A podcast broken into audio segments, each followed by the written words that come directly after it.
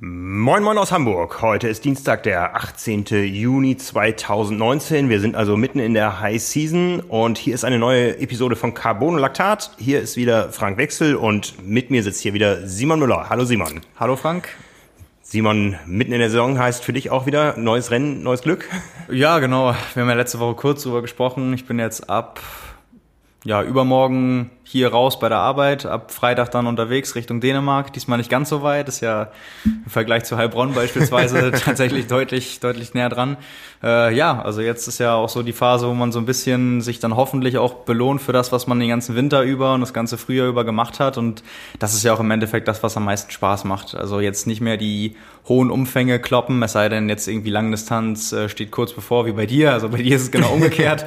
ähm, bei mir jetzt oder jemand, der, der keine, keine Langdistanz macht und auch dann dadurch relativ viele Wettkämpfe im Jahr, ist ja jetzt so die, die Hochsaison, wo man so zwei, vielleicht mal drei Wochen zwischen den Wettkämpfen hat und dann versucht auch irgendwie möglichst viel zu machen, weil ja, das natürlich auch am meisten Spaß macht. Ja, ja. Mein, mein nächstes Rennen ist schon morgen.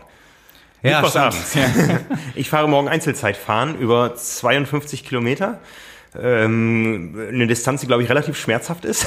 Ja. Stelle ich mir zumindest so vor, zumal ich das aus dem vollen Training mache und zumal unser Anzeigenvermarkter Markus Baranski dabei ist. Ähm, und Das ist ja, immer eine schmerzvolle Erfahrung. Das ist immer eine schmerzvolle Erfahrung, aber nicht nur für alle anderen, sondern auch für ihn selbst.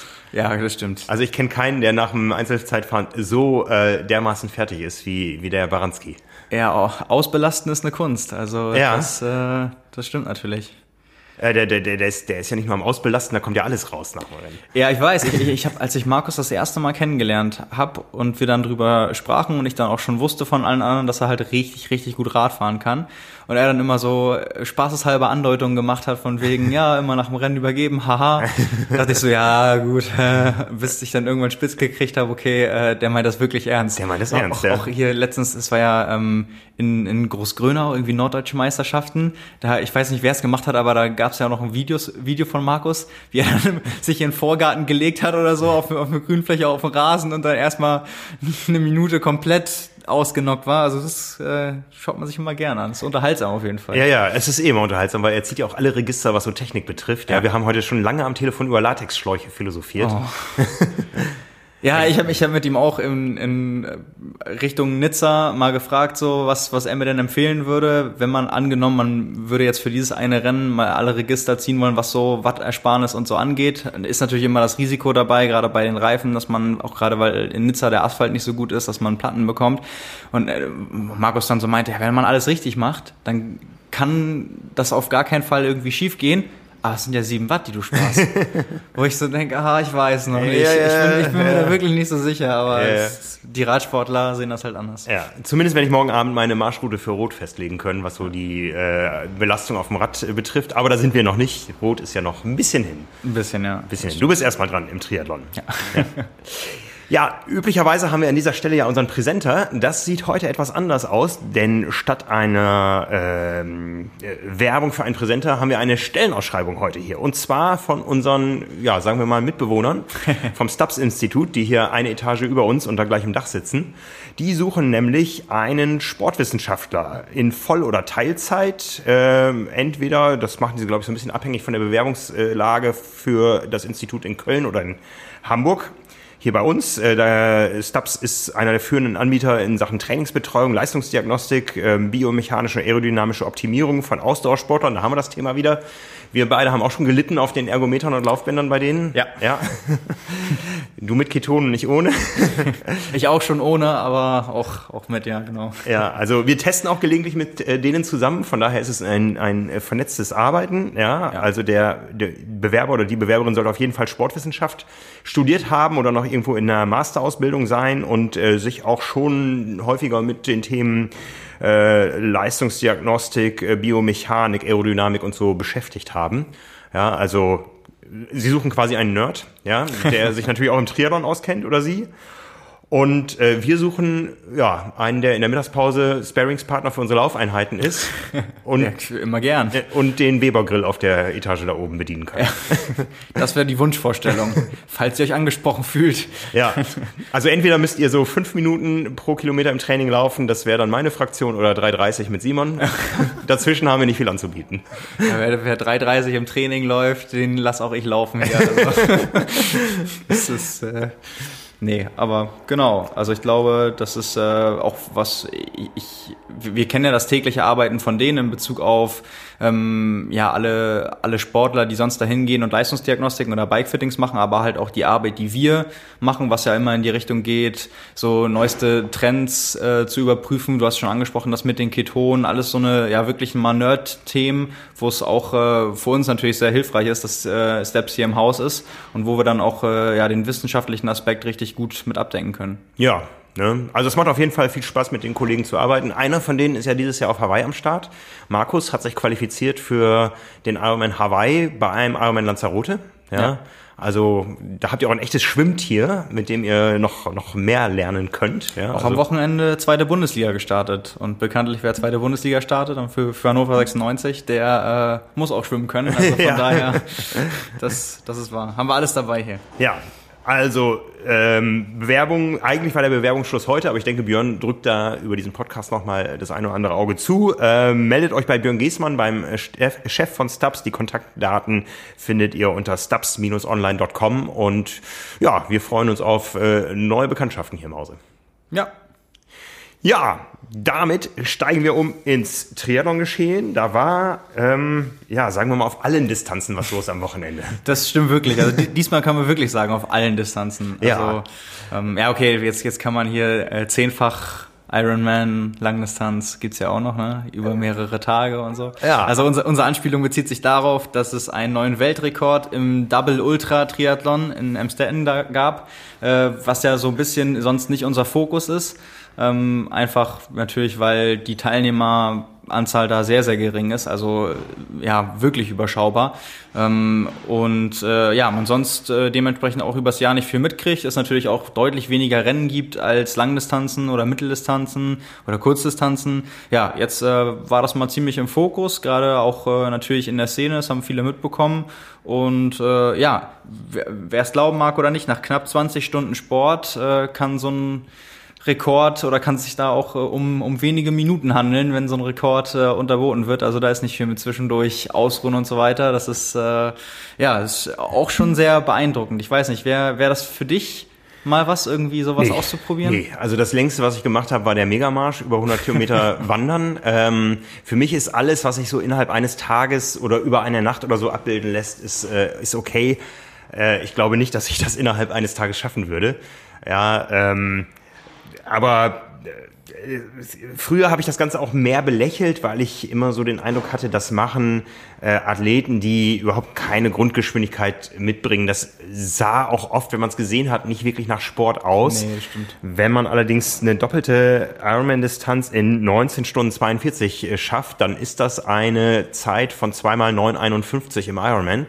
Und diese 951, die muss man erstmal schaffen. Und wir wissen alle, die sich in solchen Bereichen bewegen oder runtergerechnet auf kürzere Distanzen, ähm, da ist äh, Speed im Spiel. Ja, da redet man dann über Radgeschwindigkeiten von 35, 36 km/h im Schnitt. Ähm, ja, es hat begonnen mit dem Schwimmen, 7,6 Kilometer im äh, 50 Meter Becken, glaube ich. Das ja. Ganze in Emstetten, äh, wie man hört, im Emsland. Ähm, und ein Österreicher ist als erster aus dem Wasser gekommen, Andreas Six, nach zwei Stunden neun Minuten. Diese zwei Stunden neun Minuten, die sind immerhin unter dem Zeitlimit äh, beim Ironman, was ja. bei zwei Stunden 15 für die halbe Distanz liegt. Stimmt, ja. Ja, also ähm, wenn wir auch das durch zwei teilen, dann sind wir bei einer Stunde vier. Das schaffen beim Ironman, würde ich sagen, 20 Prozent der Teilnehmer. Das Durchschnittstempo. Ja, das ist schon wirklich ordentlich. Ja. Also gerade, weil es ja jetzt auch im, im, Becken war, nicht im Freiwasser. Ich glaube aber Neoprenanzüge waren erlaubt.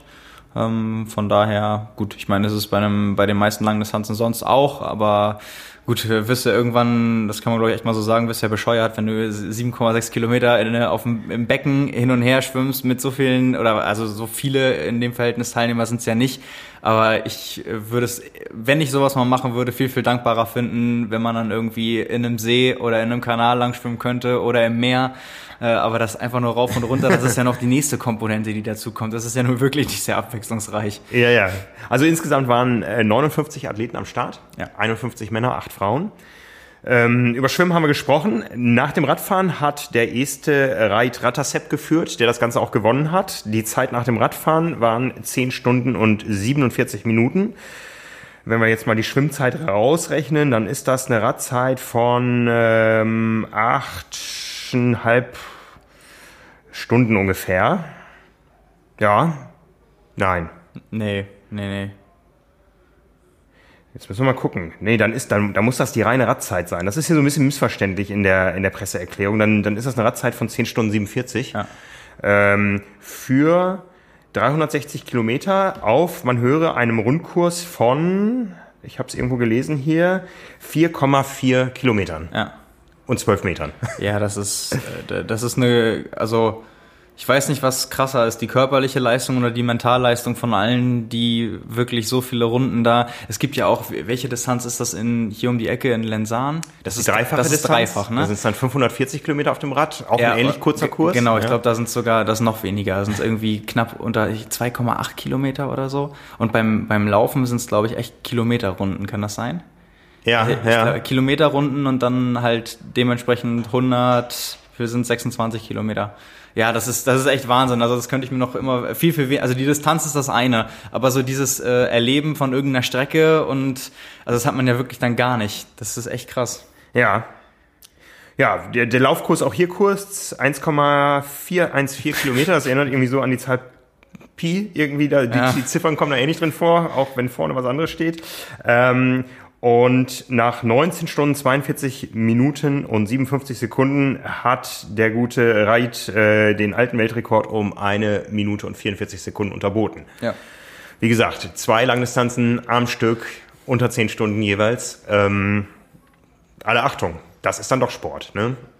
Ja, das ist auf jeden Fall Sport. Ich finde es ja wirklich, äh, wie ich schon einmal gesagt habe, ich finde es ja so faszinierend, dass es nicht mal zwei Minuten sind, die man dann da, also wo einem echt irgendwie bei, bei Laufkilometer 60 wird dir dann reingerufen, wenn du jetzt, wenn du jetzt so durchziehst, äh, die nächsten 25 Kilometer, dann kannst du den Weltrekord unterbieten. dann ist es echt, kommst da quasi auf jede Sekunde an, weil mhm. ich meine, das ist ja wirklich äh, ein Ticken, ganz, ein ganz bisschen mehr als eine Sekunde pro Kilometer beim Laufen. Ja. Also wenn das zwei, zwei Sekunden langsamer pro Kilometer beim Laufen auf 84,4 Kilometer gewesen wären, hätte es ja schon nicht gereicht. Ja. Also es ist wirklich so hauchdünn, das ist echt eng und das spricht ja auch irgendwie dafür, dass es ähm, dass es schon relativ ausgereizt ist. Nun kommt natürlich die Frage, was ist denn, also das ist ja keine Distanz, die, sag ich mal, professionell betrieben wird. Also mir ist kein Profi bekannt, der jetzt nach einer Langdistanzkarriere gesagt hat, ich gehe mal auf die doppelte Distanz und hau richtig einen ganz, ganz krassen Rekord raus.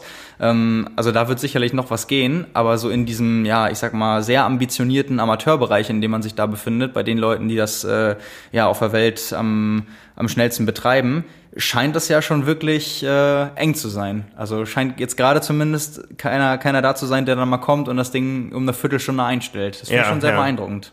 Weniger eng war es übrigens in der Gesamtwertung. Platz zwei ja. kam dann drei Stunden später und Platz drei nochmal zwei Stunden später. Ja, ja da wurde es dann auch schon wieder hell.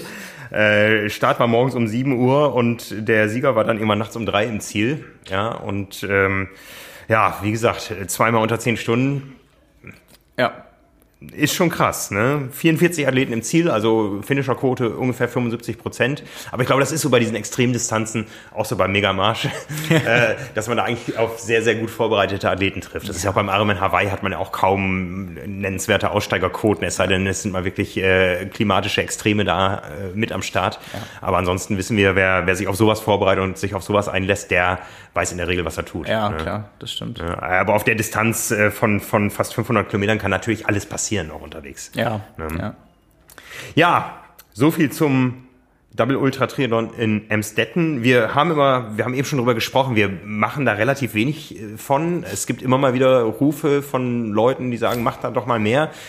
Ähm, es gibt sicher Dinge, die mehr im Fokus stehen, aber um dieses Event haben wir uns jetzt mal ein bisschen ausführlicher gekümmert, auch im Vorfeld schon und äh, das könnt ihr uns gerne wissen lassen, ob ihr das noch als Sport seht, ob ihr da mehr von wissen wollt. Ähm, an Infos lässt sich herankommen unsererseits oder ob das jetzt. Ja, definitiv. Also es wäre vielleicht auch echt mal eine, eine interessante äh, Sache, mit, mit so jemandem zu sprechen. Also ja. was auch der, der Anreiz dahinter ist. Und wie gesagt, ich frage mich, ob eines Tages irgendein äh, richtig, richtig schneller Langdistanzler bekloppt genug ist zu sagen, bevor ich komplett aufhöre, äh, mache ich noch mal, wage ich mich dann noch mal ran und versuche äh, mal richtig was reinzulegen und neue Maßstäbe zu setzen. Ja. Das wäre auf jeden Fall spektakulär. Ja.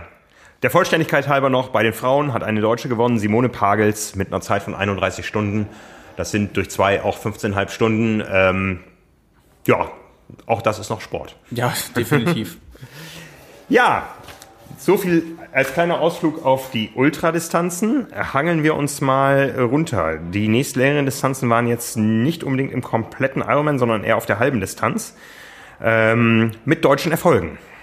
Ja, definitiv. Also das stand ja vorher so ein bisschen oder von, von dem Rennwochenende mit am meisten im Fokus. Der Start von äh, Daniela Bleimel bei der Challenge Geratsbergen in, in Belgien. Einfach so im, im Vorfeld ähm, des Ironman Frankfurt, wo es, ja, das müssen wir an dieser Stelle, glaube ich, können wir das auch nochmal sagen, ähm, wo das deutsche, das große deutsche Duell jetzt ausfällt.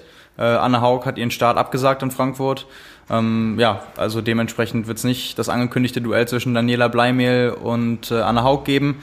Ähm, eine Verletzung am Unterschenkel. Und ja, dementsprechend hat sich das Ganze für Daniela Bleimehl ein bisschen geändert.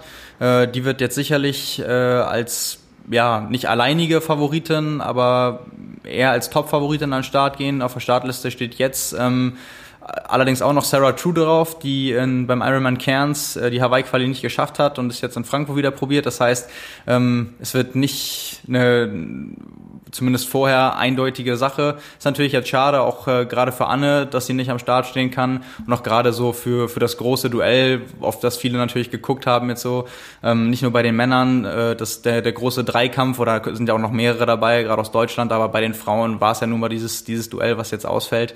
Ähm, ja, aber Daniela Bleimehl hat jetzt ein weiteres Mal bewiesen, dass sie top in Form ist, also kann man glaube ich nicht sagen, äh, auch äh, bei der Challenge Geratsbergen gewonnen und äh, danach gesagt, für sie war es eigentlich auch nur ein, ein, Test. Sie hat das aus vollem Training gemacht. Das war jetzt kein, kein wichtiges Rennen, sondern einfach nur ja so ein bisschen gekoppelt als, als Trainingseinheit und äh, als Formtest nochmal.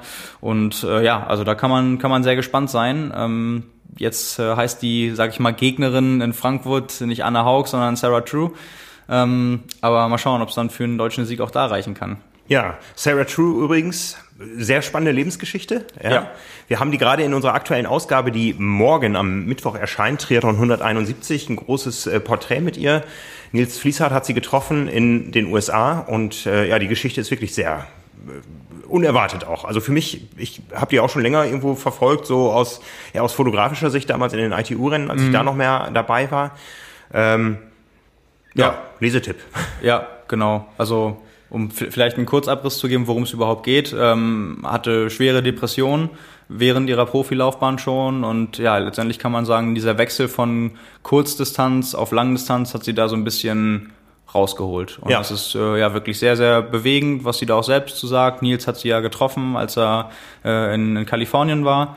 Und ähm, ja, also sicherlich interessant für, für viele da draußen, genau, in, in der aktuellen Ausgabe zu lesen. Ja, Genau. Ähm, zurück nach Geratsbergen ähm, zu den Männern. Da gab es äh, einen weiteren Challenge-Erfolg von Peter Hemmerich, der den Sieg bei The Championship ja knapp verpasst hat. Äh, jetzt hat's geklappt. Er musste sich ja äh, in, in Chamorin Sebastian Kielinen noch ganz knapp geschlagen geben. Hat die, ich glaube, vier oder sogar fünf, nee, die vier Challenge-Rennen davor, die er gemacht hat, vor The Championship, alle gewonnen und äh, ja, macht jetzt nach diesem Aussetzer genau da weiter, wo er aufgehört hat. Also der ist wirklich äh, richtig in Form, hat äh, gewonnen vor Thomas Steger, äh, dem Österreicher und vor David Bishop. Den immer zweiten, ne? Ja, ja, das, das ist wirklich so. Also der hat irgendwie, ist ja nur wirklich ein sehr starker Athlet, aber irgendwie findet er immer gerade bei den Wettkämpfen, zumindest dieses Jahr, jemanden, der noch einen Tick schneller ist. Ich meine, am, am dichtesten dran war er beim 73 in St. Pölten, wo dann äh, Franz Löschke ihn wirklich 500 Meter oder so vorm Ziel noch übersprintet hat. Wir können da gut mit leben, wenn, wenn, wenn äh, Sebastian Kienle dieses... Ähm ja, fast schon diesen Fluch abgelegt hat, immer Zweiter zu werden. Ja, und das, das den jetzt nach Österreich weitergegeben hat.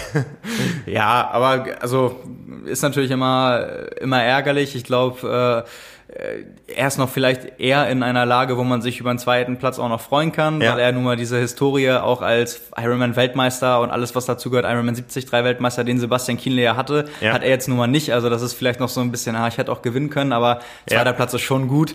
Äh, bei Sebastian Kienle war es dann halt irgendwann äh, der ewige Zweite, der halt schon mal Erster war. Das ist mhm. natürlich nochmal eine andere Situation. Ja. Ähm, nee, aber auch da ähm, in Geratsbergen gibt's ja den, den ganz bekannten Anstieg, dementsprechend auch eine, eine ganz, nicht ganz so einfache Radstrecke da. Die Mur, ähm, die ja, Mauer. Genau, die Mauer, die Mauer von Geratsbergen. Und ähm, Peter Hemmerich als starker Radfahrer, jetzt jemand, den man sicherlich auch für die ähm, Ironman 73 WM auf dem Schirm haben sollte. Also das ist, äh, ja, hat echt jetzt bestätigt, dass er mit, mit zu den Besten auf der Mitteldistanz gehört und äh, das wird sicherlich auch mal jemand sein, wenn er so weitermacht, wenn der sein Langdistanzdebüt gibt, kann man echt gespannt sein. Ja, bleiben wir im Bereich Benelux und zwar in Lux, in Luxemburg. Gab es einen deutschen Erfolg? Ja, sehr überraschend würde ich sagen. Ne? Ja, also völlig hättest, überraschend. Hättest du da im Vorfeld mit gerechnet? Nein, nein. Also ich hätte gedacht, wenn es einen deutschen Erfolg gibt, dann äh, wird es vielleicht Horst Reichel.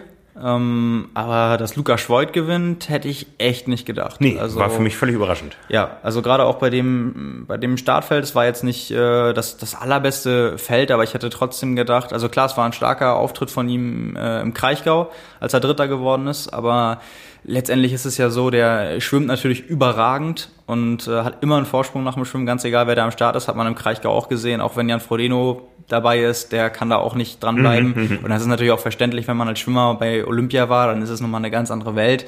Ähm, dass er Radfahren kann, hat er auch schon oft gezeigt. Er hat ja, nur sage ich mal vorsichtig, das Problem, dass er relativ schwer ist ähm, zwar sehr, sehr viel Watt treten kann, aber dass dann irgendwelche Kurse, die wellig sind oder lange Anstiege haben, dass er da dann im Vergleich zur Konkurrenz eher zu kämpfen hat. Das war jetzt hier auch gar nicht mal so. Also ich glaube, die, die Strecke hatte so 550 bis 600 Höhenmeter, also ist, ist überschaubar. Und gerade weil er schon wirklich ja, sehr, sehr leistungsfähig, was die Wattzahlen angeht, im Absoluten auf dem Rad ist, äh, konnte er da seinen Vorsprung sogar noch ausbauen. Sein Problem war ja immer, dass er beim Laufen dann irgendwann noch gekriegt wurde. Und ähm, ja, das das hat er jetzt offensichtlich äh, wirklich in den Griff bekommen, weil da hat er einen dermaßen großen Sprung gemacht. Ich glaube, so schnell ist er mit Abstand noch nie bei, einem, bei einer Mitteldistanz gelaufen. Ähm, 1,17? Genau, 1,1706 gelaufen, was wirklich nur unwesentlich langsamer ist als die, die, direkten Konkurrenten, die dann teilweise, also Bas Diederin ist Zweiter geworden, der auch äh, seit vielen Jahren sicherlich ja, vielen Leuten noch ein Begriff ist, mhm. ähm, ist 1,1434 gelaufen und die anderen dahinter so um 1,1530 bis 1,16, also das sind dann teilweise eine Minute bis eine gute Minute oder anderthalb. Ähm, jetzt die schnellste Laufzeit von Bas Diederin mal ausgenommen, aber das ist schon wirklich... Ähm, ja, wenn, wenn Lukas Schwort das aufrechterhalten kann, dann wird das wirklich spannend, weil wenn der nur mal zwei, drei Minuten beim Laufen von den guten Athleten bekommt, das ist halt was, was er ähm, auf einige wirklich rausschwimmen und rausfahren kann. Also man hat auch gesehen im Kraichgau, als Jan Frodeno vorbeikam, den hat er dann nicht einfach stehen lassen, sondern der ist da erstmal noch länger mitgefahren. Mhm. Und das mhm. spricht ja wirklich auch dafür, dass er auf dem, auf dem Rad dann auch, äh, wenn dann irgendwann das mal so kommt, dass er beim, vom Schwimmen eingeholt wird, irgendwann auf der Radstrecke da auch weiterhin mitfahren kann. Und äh, dann wird sicherlich auch mal eine zweite Verfolgergruppe bei großen Rennen geben. Und wenn er dann vorn mit dabei ist und noch solide laufen kann, dann kann er auch mal große Namen vielleicht hinter sich lassen. Ähm, das ist auf jeden Fall eine, eine ganz, ganz starke Entwicklung. Ähm, vielleicht zur Gesamtzeit nochmal oder die, die Splits. Ähm, Lukas Schweid ist 21 Minuten 43 Sekunden geschwommen und Eieiei. ja, ist oh. eben, also das wirklich auf die Verfolgergruppe, wo auch echt gute Schwimmer dabei waren, also unter anderem Basti Diederin und Horst Reichel, die nun wirklich schwimmen können. Den hat er fast drei Minuten aufgebrummt, äh, auf knapp zwei Kilometern. Das ist schon sehr, sehr ordentlich. Und ähm, wie gesagt, Lukas Schwoid auch die schnellste Radzeit gefahren des Tages, 206,32. Die Verfolgergruppe ähm, knapp über 209 gefahren. Ähm, ja, also auch da fast drei Minuten. Dann ist er ja fast der, der einzige, den man momentan sieht, der eventuell mal äh, auf Hawaii den Schwimmrekord angreifen könnte, der ja nun von einem Athleten, der etwas älter ist, ähm, aufgestellt ja. wurde. ja, durchaus. Jetzt äh, müsste er sich natürlich noch für Hawaii qualifizieren. Ähm, ist, ist jetzt mit, mit seinem Sieg für die ähm, Ironman 73 WM, ich, ich bin mir gar nicht sicher, wäre er qualifiziert natürlich gewesen. Ich weiß nicht, ob er den Slot angenommen hat. Das war ja das, äh, das Ding im Kraichgau, das, das er abgelehnt hat. Ich weiß nicht, ähm, also er hätte den Platz ja bekommen als Drittplatzierter da, hat ihn nicht angenommen. Habe jetzt noch nichts äh, gehört oder das war noch nicht aktualisiert in der Liste. Ähm, ja, bin mir nicht sicher, ob er, ob er sich das anders überlegt hat. Weiß nur, dass äh, Horst Reichel sich qualifiziert hat als Vierter. Mhm. Dementsprechend, wenn es dann nur einen Slot gegeben hat, was ja bei den meisten Rennen der Fall ist, dann hat ihn Horst Reichel bekommen. Ähm, ja, müsste ich nochmal nachschauen. Liste war noch nicht äh, vollständig. Aber gut, das wäre natürlich interessant. Also auf Hawaii, ich erinnere mich nur, Lukas Schwoid hat, wann war es? 2017 äh, in Frankfurt wollte er ja den Schwimmrekord brechen und ist dann ja, ist dann ja knapp gescheitert, weil, glaube ich, das Jahr, da bist du besser informiert, ähm, das Jahr, in dem der Schwimmrekord aufgestellt wurde, wurde mal ausnahmsweise bei den Profis mit Neo geschwommen und in dem Jahr jetzt halt dann ohne, was das Ganze ja, natürlich deutlich schwieriger macht. Das weiß ich, das weiß ich nicht mehr ganz sicher. Ich weiß nur, dass es ähm, wir inzwischen in Frankfurt ja einen Landstaat haben ja. äh, und das Land ist fest. Ähm, als es noch einen Wasserstart äh, gab, da ist die Startlinie bei den Profimännern immer die letzten fünf Minuten vor dem Start etwas gewandert. ja, okay. Ja, also ähm, ich glaube schon, dass der Streckenkurs, dass der Kurs in Frankfurt inzwischen sehr exakt vermessen ist. Ähm, glorreiche Leistungen werden da jetzt erbracht, wurden auch vorher verbracht, äh, erbracht, aber der direkte Vergleich ist nicht mehr gegeben. Ja, ja, ja also beim Wasserstart gab es in Frankfurt immer das Problem, äh, auch für uns Fotografen, wir haben uns schön hingestellt und auf einmal waren äh, die Athleten quasi beim Start aus, aus unserem Blickwinkel raus. Ganz extrem hatten wir es ja mal, das haben wir dann auch auf YouTube oder, oder Facebook oder wo auch immer gepostet, im Kraichgau, ja. ähm, wo dann ein Jahr später auch, auch wie man uns sagte, aus Veranstaltersicht, äh, aus, äh, aufgrund unserer Berichterstattung dann auch der Landstart eingeführt wurde. Ja, ja das stimmt, ja. das war wirklich sehr, sehr übertrieben. Also, ja. nee, genau, aber ja, also sollte es irgendwann mit der Quali äh, klappen, dann wäre das sicherlich mal interessant. Ja. Also das wäre, äh, falls Josh Amberger ihn jetzt noch nicht auf dem Zettel hat, äh, da würde sich mal ein Duo ankündigen. ähm, können auch beide Radfahren, von daher, das ja. äh, könnte mal eine ganz andere Dynamik äh, ja, annehmen. Also es ist können wir, können wir überhaupt, sein. überhaupt spannend, was sich gerade so in, in zweiter Reihe da tut. Äh, Lukas Voigt ist ein Name, der ist ja schon, schon ein bisschen länger da. Ja. Äh, Ruben Zepunke ist ein Name, der relativ neu ist im Triathlon noch. Aber es gibt Namen abseits von Kienle Lange Frodeno, die so ein bisschen von sich reden machen. Ja, länger auf dem Schirm haben wir ja schon Frederik Funk. Also ja. ich glaube, wir brauchen uns keine ganz, ganz großen Sorgen machen derzeit, was mal ist, wenn die ganz Großen abtreten.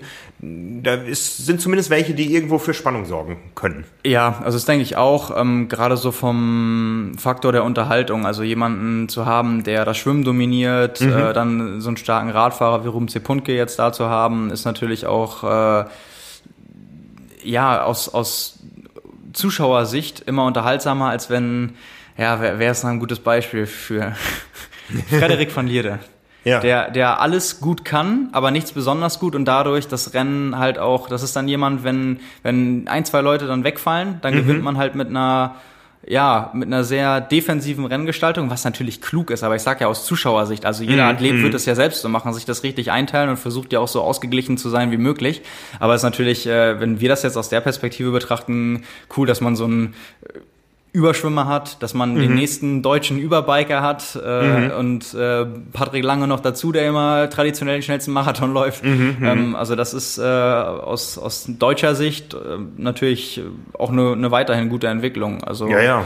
mal mal schauen, was da was danach kommt. Ich, ich sehe das auch aus geschäftlicher Sicht ehrlich gesagt. Ja, also ich erinnere mich dran, Frederik van Lierde hat äh, den Ironman Hawaii gewonnen. Das war für uns ein verlorenes Jahr. Ja, ja Frederik van Lierde kein Gesicht, was man sich irgendwie merken müsste. Ein Belgier zu einer Zeit, wo Belgien im Ausdauersport ein bisschen im Verruf stand. Ja. Eine langweilige Renngestaltung. Ja, ähm, also für uns ist es natürlich immer toll, wenn ein Deutscher gewinnt oder wenn auch mal ein Chris McCormack gewinnt.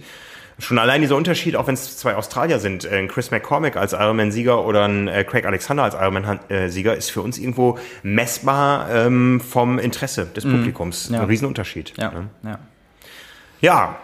Nee, genau. Ähm, Gerade schon gesagt, bester Deutscher, Horst Reichel auf Platz 4. Bei den Frauen, was aus deutscher Sicht sogar noch ein bisschen besser. Ähm, Svenja Tös auf Platz 2 gelandet. Ähm, also ja, auch mit, mit ich glaube, einer Ausnahme war es die Challenge Regione. Ein Rennen hatte sie auf jeden Fall ähm, unter schwierigen Bedingungen, was nicht so gut lief. Ansonsten ja schon in dieser Saison mehrere gute Leistungen gezeigt, mehrere Podiumsplatzierungen. Also für Hawaii qualifiziert. Genau, für Hawaii qualifiziert schon länger. Ähm, also das läuft richtig gut und muss man ja auch sagen bei einer Athletin, die bis vor, wann ist die ähm, vor zwei Jahren war sie, glaube ich, genau, Weltmeisterin glaub, overall. Auch, auch, vor zwei Jahren, ähm, die auch erst seit kurzem im Profigeschäft dabei ist und wo man auch wirklich sagen muss, den, den Sprung ja echt geschafft hat. Also bei, bei großen Rennen, bei großen Ironman und Challenge-Veranstaltungen regelmäßig auf dem Podium, äh, regelmäßig Top-Platzierungen. Also das war definitiv, glaube ich, die richtige Entscheidung, so wie es jetzt gerade aussieht. Äh, für große Meisterschaften qualifiziert. Also ähm, ja, aus der Sicht sicherlich sehr, sehr positiv. Ähm, gewonnen hat Weißt du, wie man den Vornamen ausspricht? Imogen. Ja, meinst du wirklich? Ich, ich, war mir nicht, ich, ich war mir nicht sicher. Ähm, Schweizerin, äh, auf jeden Fall Simmons mit Nachnamen, geschrieben, Vorname geschrieben, Imogen. Imogen, keine Ahnung, ich, auf Englisch aussprechen äh, in der Schweiz ist auch nicht, äh, macht man ja eigentlich auch nicht. Äh, war ich mir jetzt nicht sicher. Auf jeden Fall äh, deutlicher Vorsprung, also ähm, nochmal 7 Minuten 20 vor Svenja Tös.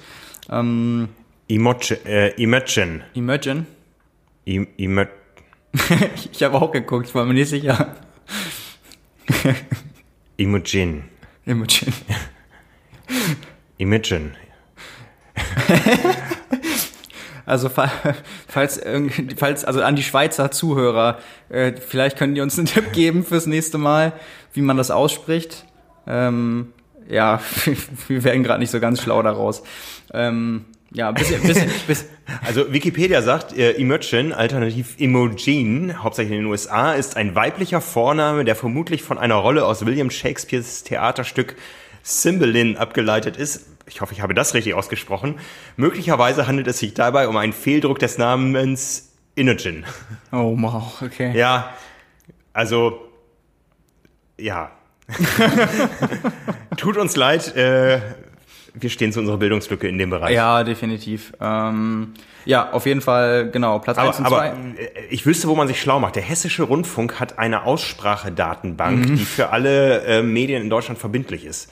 Das, ja, äh, so viel zum Thema öffentlich-rechtliche und wofür sie dann äh, doch richtig, richtig gut sind bei allem, was sich nebenbei tut. Ja, also Ironman Frankfurt top, Ironman Hawaii dieses Jahr wieder am Start, der Hessische Rundfunk und die Aussprachedatenbank. Ja. genau, ähm, Platz drei Alexandra Tondeur, ähm, knapp zwei Minuten hinter Svenja Tös. Und dann gab's aus äh, deutscher Sicht noch eine ganze Reihe. Platz sechs ging an Annalena Pohl. Wahrscheinlich wieder mit schnellster Schwimmzeit? Ähm, das ist eine gute Frage. Die kam zusammen mit äh, besagter Schweizerin in Führung liegend aus dem Wasser, aber war offiziell nach dem Split zwei Sekunden schneller. Also von daher ja auch als erster aus dem Wasser, aber nicht allein. Also nicht allein davon geschwommen. Äh, Platz acht an Laura Zimmermann, haben wir auch in den vergangenen Wochen schon häufiger gehört, den Namen. Äh, Platz neun an äh, Jana Uderstadt. Und dahinter ähm, Platz 10 an Natascha Schmidt, die ja jetzt nach ja, langer Verletzungspause die, diese Saison wieder eingestiegen ist mhm, und ein mhm. paar kleinere Rennen gemacht hat. Und ja, wo man jetzt auch äh, deutlich gesehen hat, da ist wahrscheinlich noch deutlich Trainingsrückstand vorhanden, gerade gerade beim Laufen. Ähm, ist 1,36 gelaufen im Vergleich dazu ähm, auf dem Podium. Die Athletinnen sind äh, 1,23, 1,22, 1,22 gelaufen. Das ist dann fast eine Viertelstunde. Mhm. Das ist natürlich zu, zu viel, um da irgendwie eine Top-Platzierung oder ja, ja. Richtung Top 5 gehen zu können. Aber gut, ich glaube, äh, sie wird auch versuchen, in erster Linie gesund zu bleiben und dann versuchen, darauf aufzubauen. Und dann können wir auch da gespannt sein, in welche mhm. Richtung das geht. Eine sehr interessante Mischung der deutschen Frauen da, finde ich. Ja, also da ist ja alles dabei. Irgendwie die Ex-Age-Grupperin, die äh, jetzt Profi geworden ist, die aufstrebende Ex-Schwimmerin, äh, Natascha Schmidt mit dem Comeback, also ja, ja, alles ja, dabei. Ja, ne? auf jeden Fall. Sehr ja, spannend. also auch, ähm, muss man ja auch sagen, unter den ersten zehn wieder fünf deutsche Athleten, also das ist, äh, das ist auch bei den Frauen ähnlich wie, wie bei den Männern zumindest. Also vielleicht nicht in der absoluten Spitze, da haben wir ja erstmal noch Daniela Rief. Ja, ja. Ähm, ja ich meine, aber, wir reden über ein 73 Luxemburg. Das ist jetzt ja, auch nicht klar. das A-Rennen der Saison, muss man sagen. Natürlich, aber ähm, gut, die, die großen Maßstäbe für die Leistung sind ja nun mal die, oder auf der Mitteldistanz, die, die Ironman 73 Rennen und die Challenge Rennen. Und wenn man da äh, so viel deutsche Beteiligung, so viele deutsche Ergebnisse in den Top 10 sieht, ja. äh, ist es schon, denke ich, auch eine gute Entwicklung. Also da, da können wir, glaube ich, ich, insgesamt sehr, sehr zufrieden sein. Ja, die hatten wir auch auf der Kurzdistanz. Genau, die hatten wir auch auf der Kurzdistanz. Ähm, fangen wir da mal, ich würde sagen, wir machen das mal nach Priorität. Ne? Also ja. das äh, wohl, denke ich mal, für Kurzdistanz Deutschland wichtigere Event äh, war das äh, Team Mixed Relay Rennen in Nottingham, was Teil der WTS ist in diesem Jahr. Allerdings nicht im Rahmen von einem Wochenende, wo Einzelstarts stattfinden, sondern das einzige quasi Team-Relay-Event, was äh, getrennt voneinander stattfindet oder einzeln ausgetragen wurde. Ähm, genau, wie gesagt, in Nottingham mit weniger Reiseaufwand verbunden, weil das WTS-Rennen am Wochenende zuvor in Leeds stattgefunden hat. Ähm, allerdings muss man auch da vielleicht vorweg äh, sagen, die Top-Athleten einiger Nationen haben sich direkt nach dem Rennen in Leeds schon wieder verabschiedet ins Trainingslager, teilweise äh, in die Höhe und die Nationen, die jetzt nicht ganz darauf äh, setzen müssen, dass sie ihre Qualiplätze über das Team holen oder die so gut dastehen, dass sie sich erlauben können, haben auch dann, ich sag mal vorsichtig, der zweiten oder dritten Reihe die Chance gegeben, ein bisschen Erfahrung zu sammeln, haben dann nicht die, die ganz großen äh, Stars starten lassen.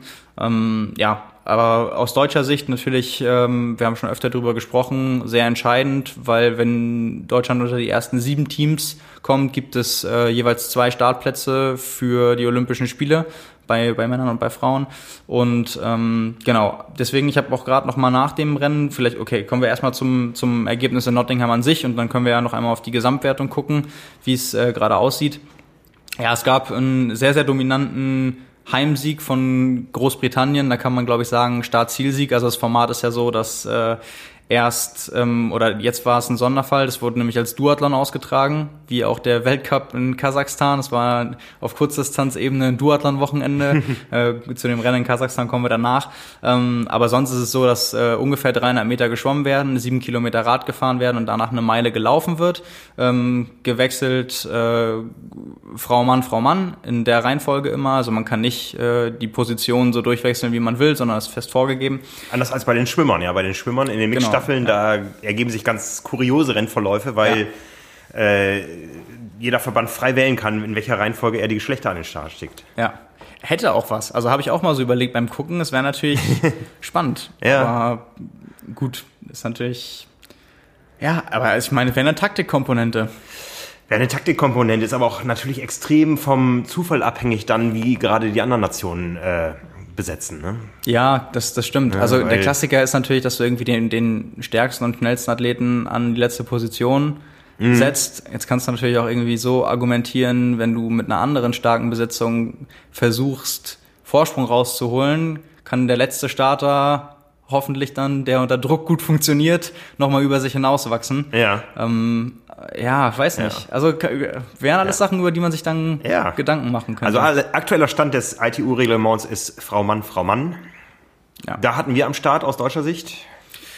Ähm, angefangen mit Nina Eim, dann Valentin Werns, dann Caroline Pohle, dann Jonas Schamburg und ähm, genau, fangen wir mit dem deutschen Ergebnis an. Wir sind Fünfter geworden und ganz vorne an der Spitze gab es einen Heimsieg von Großbritannien, wo man auch sagen muss, die waren überhaupt nicht in Top-Besetzung am, am Start. Also äh, und trotzdem hat's gereicht. Großbritannien, wir haben ja auch schon mal drüber gesprochen, gerade wirklich in einer sehr ja, luxuriösen Lage, dass sie aus ganz, aus einem großen Athletenpool von Top-Athleten wählen können mhm. und auch von Nachwuchsathleten, die sicherlich eigentlich erst so richtig interessant für Paris gewesen wären oder sind vielleicht auch, weil wenn sich beide Brownlees dazu entscheiden sollten, äh, zu starten, dann sind ja schon mal zwei Plätze fix vergeben. Ähm, so viele Startplätze gibt's dann einfach nicht. Mhm. Ähm, sind ja maximal drei, aber das ist nur wirklich äh, ganz, ganz, ganz umkämpft äh, bei Großbritannien. Äh, die haben letztendlich gewonnen nach äh, einer Stunde 23 Minuten und 13 Sekunden. Ähm, wie gerade schon gesagt, es wurde gelaufen, Rad gefahren, gelaufen, jeweils 1,6 am Start und äh, zum Schluss und sieben Kilometer Radfahren dazwischen. Ähm, Platz zwei ging etwas überraschend an die Schweiz, was jetzt aus deutscher Sicht nicht so gut ist, weil die im Gesamtranking auch immer noch hinter uns liegen und je näher die kommen, desto wahrscheinlicher wird es, dass wir einen äh, Platz abrutschen. Ähm, Platz drei an äh, Frankreich, Platz vier an Kanada und wir dann eben als äh, Fünfter, was insgesamt eigentlich sehr, sehr gut ist. Also, weil wir waren vorher auf Platz 6, wir sind jetzt immer noch auf Platz 6. Ähm, Platz 5 liegt darüber. Ist natürlich, kannst du nicht immer ganz so rechnen, wenn jetzt vier Nationen vor uns wären, die im Gesamtranking hinter uns sind, aber so war es ja nun nicht. Also von daher, es war schon, schon ein Erfolg und auch insgesamt, denke ich, kann, können da alle mit der Leistung gut leben. Also es war, es war echt in, in Ordnung, hat auch wieder Spaß gemacht zuzugucken. Und genau, also wie gesagt, im, im Gesamtranking führt gerade relativ komfortabel äh, Australien vor den Vereinigten Staaten, die ja ein sehr, sehr skurriles Rennen in Nottingham hatten. Da hat nämlich, wer, wer war es? Rennie Tomlin war erste Starterin und die hatte beim zweiten Lauf, ich weiß nicht, was passiert ist, ähm, ob das, ich hoffe, es ist keine schwerwiegende Verletzung. Auf jeden Fall ist die vom Rad gestiegen und die konnte quasi nicht auftreten. Und dann ist so ein Ding natürlich gelaufen. Also dann mhm. die, also da hätte man echt, die hätte keinen Meter mehr laufen dürfen. Und die hat irgendwie die 1,6 Kilometer noch rumgekriegt. Einfach, ich meine, wenn du, du bist erste Starterin, einige wurden vielleicht nah, die nicht in Leeds gestartet sind, wurden extra eingeflogen, sind extra nach, nach Großbritannien rüber und kriegen dann nicht mal die Chance überhaupt mhm. ähm, weiterzumachen. Also die hat sich da echt durchgebissen. Das war wirklich sehr, sehr tapfer, als die dann da angekommen ist und Minuten nach allen anderen gewechselt ist, wo klar war, das ist total, also das ist super gelaufen. Ähm, die haben nichts mehr mit dem Rennausgang zu tun und das ist jetzt wirklich nur noch Schadensbegrenzung, was die machen und irgendwie, dass man nicht ganz umsonst angereist ist. Ist die da auch zusammengesackt und umgefallen? Ich weiß nicht, ob das letztendlich äh, vorsichtig gesagt nur ein Krampf oder sowas war, aber es sah schon wirklich übel aus. Mhm. Also sowas habe ich auch echt noch nie gesehen. Ähm, das hatte jetzt fürs Gesamtranking keine Auswirkungen. Die sind immer noch auf Platz zwei, Frankreich auf Platz drei, Neuseeland auf vier, Großbritannien auf fünf. Deutschland auf sechs. Ähm, ja, und hinter uns sind halt äh, unter anderem die Niederlande, Schweiz, Belgien, Kanada, Italien. Ähm, ja, da müssen wir gucken. Das nächste Event ähm, ist in Hamburg, sind die Weltmeisterschaften. Da gibt es auch noch mal mehr Punkte äh, für die Einzelplatzierungen als jetzt bei den Events davor. Ja, das wird halt extrem wichtig sein, da gut abzuschneiden. Ja, das ist das Heimspiel hier vor heimischem Publikum am 7. Juli, dem Tag, wo auch die Challenge Rot stattfindet. Hier rund um die Alster. Und zwar geht es schon früh los, um 9.30 Uhr morgens. Das heißt, bei einer Stunde 20 ist es um 10.50 Uhr auch schon vorbei. Äh, kann man sich richtig gut angucken mal auf dem Sonntagmorgen hier. Viele starten danach ja dann auch noch auf der olympischen Distanz selber hier beim Hamburg Wasser World Triathlon. Ähm, dieses Jahr die Elite-Rennen am Samstag um 14 Uhr für die Frauen und um 16.30 Uhr für die Männer. Und wie gesagt, bei äh, einer recht kurzen Nacht geht's dann gleich um 9.30 Uhr weiter in das Teamrennen. War ein bisschen umstritten, hängt letztendlich ein bisschen an den Möglichkeiten des Fernsehens, das Ganze live zu übertragen. Ja. Ähm, ja, also nachdem man sich dann irgendwo im Livestream, wenn man jetzt zu Hause ist, äh, rot angeschaut hat, kann man da ins Fernsehen schalten und ähm, hinterher ist man zum Laufen wieder in rot. Ja, das stimmt. Ne? Nee, genau. Ähm aber noch besser hier live an der Strecke. Also diese ja, Stimmung, die muss ja. man einfach mal gesehen haben auf dem Rathausmarkt beim, beim äh, ITU Team Relay. Das ist schon großartig. Ja, definitiv. Also Rasant. Glaub, da, ja, also noch, noch, ist, noch ist nicht klar, wer für, fürs Team startet. Äh, es gibt, wurde schon bekannt gegeben, es wird neun deutsche Einzelstarter geben in Hamburg. Ähm, daraus wird dann im Normalfall erst nach den Rennen am Samstag ausgewählt und überlegt und beraten, wer denn fürs Team Relay am Tag drauf starten soll. Also es ist immer eine sehr, sehr kurzfristige Entscheidung. Ich glaube, heiß drauf sind alle, die in Frage kommen. Mhm. Und ähm, ja, wie schon gesagt, also jetzt bei, bei einem Wettkampf wie in Nottingham, der zu der, zu der Serie gehört, zu der Mixed Relay Serie, die hauptsächlich ins Leben gerufen wurde, um die Qualifikationskriterien für Tokio zu bieten, gibt es ähm, 800 Punkte für die Siegernation und dann wird pro Platz runter immer die Punktanzahl um siebeneinhalb Prozent gesenkt. Und äh, weil in Hamburg die Weltmeisterschaften stattfinden, gibt es 1000 Punkte für den Sieger. Also das ist schon sehr, sehr ordentlich. Mhm. Äh, was wiederum bedeuten würde, wenn man da in den ersten, sag ich mal, fünf Rängen landen würde und dann andere Nationen im direkten Vergleich deutlich dahinter. Ähm, das würde schon ordentlich was bringen. Dementsprechend, ähm, wenn man einen ganz rabenschwarzen Tag hat und gar nicht zu den Nationen gehört, die irgendwie halbwegs weit vorn on landen, verliert man da auch einiges. Also das wird schon, das wird schon sehr, sehr wichtig und äh, das wissen sicherlich die Athleten, äh, der Trainerstab und dementsprechend werden sich hoffentlich auch die Gedanken gemacht, ähm, wie man das Ganze aufstellt, ob man die Athleten, die eine Vorbelastung haben von Samstag, aufstellen soll, haben wir auch schon mal drüber geredet, mhm. weil die wollen natürlich alle starten, aber mhm. ist die mhm. Frage, sind das auch die, die dann am fittesten sind? Ähm, das ist natürlich alles so ein Fingerspitzengefühl, was dann auch die, die Trainer beweisen müssen. Finde ich sehr, sehr spannend. Mhm. Äh, ich werde dabei sein, ich bin an dem Wochenende nicht in Rot zum arbeiten, sondern in Hamburg. Und ja, ich freue mich schon drauf, äh, auf, sowohl auf die Einzelrennen als auch aufs Team Relay. Ja, es ist eine sehr, sehr spannende Ausgangslage für Deutschland. Gerade wird's reichen, sitzen noch genug Nationen im Nacken. Ähm, ja, das äh, wird noch ein spannender Weg. Ja, das war sicher einer der Höhepunkte in der Hamburger Triathlon-Geschichte, dass Deutschland schon mal Weltmeister war hier auf dem Rathausmarkt. Ja. Ne? Damals in der Besetzung, das muss ich gerade überlegen, Anja Knapp und Anne Haug bei den Frauen und Franz Löschke und Jan Frodeno bei den Männern. Ja, ja, genau. Drei von denen inzwischen auf der Langdistanz unterwegs. Anja Knapp, die zögert, glaube ich, immer noch so ein bisschen, habe ich so den Eindruck. Ne? ähm, ja. Ja, die macht ja noch Kurzdistanz. Ja, die ähm, möchte es einfach noch mal wissen, noch einmal, glaube ich, äh, ich. Ich glaube, das ist auch vom Alter, wobei ich, ich, ich bin mir gar nicht so sicher glaube, hat sie schon die 30 erreicht? Ich würde mal sagen, die ist schon ewig dabei, aber ich kenne die schon aus Zeiten, wo sie noch im Nachwuchskader ja, war. Ne? Ja. Von daher ist sie für mich irgendwie ewig dabei. Ja.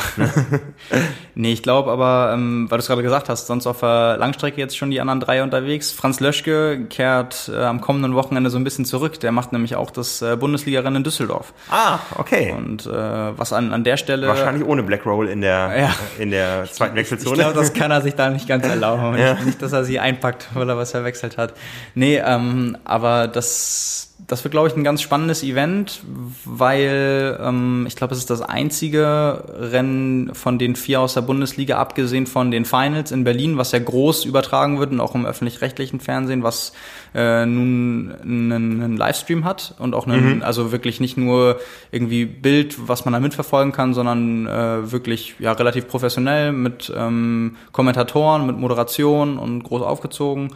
Ähm, ja, also jeder, der am Wochenende durch ist mit, mit dem Training schon zu den äh, Sendezeiten. Ich glaube, es geht auch mittags irgendwie erst los und nicht äh, früh morgens. Kann auch da reinschalten. Ähm, wenn wir schon bei dem Wochenende sind, äh, 73 EM in Dänemark ist äh, das Langdistanzdebüt von Alistair Brownlee, was auch auf äh, Ironman Now übertragen wird. Also da gibt es eine Menge Triathlon, äh, den man am Wochenende live verfolgen könnte. Das ist äh, nicht in Dänemark, sondern in Irland. Dän Dänemark ist 73 EM. Genau. Also, genau und ähm, Alistair Brownie ist in äh, Irland. Genau, ist in Irland in, in Ironman Cork. Ähm, ja, das äh, kann man könnte man dann auch äh, sich wahrscheinlich nicht ganz acht Stunden live anschauen.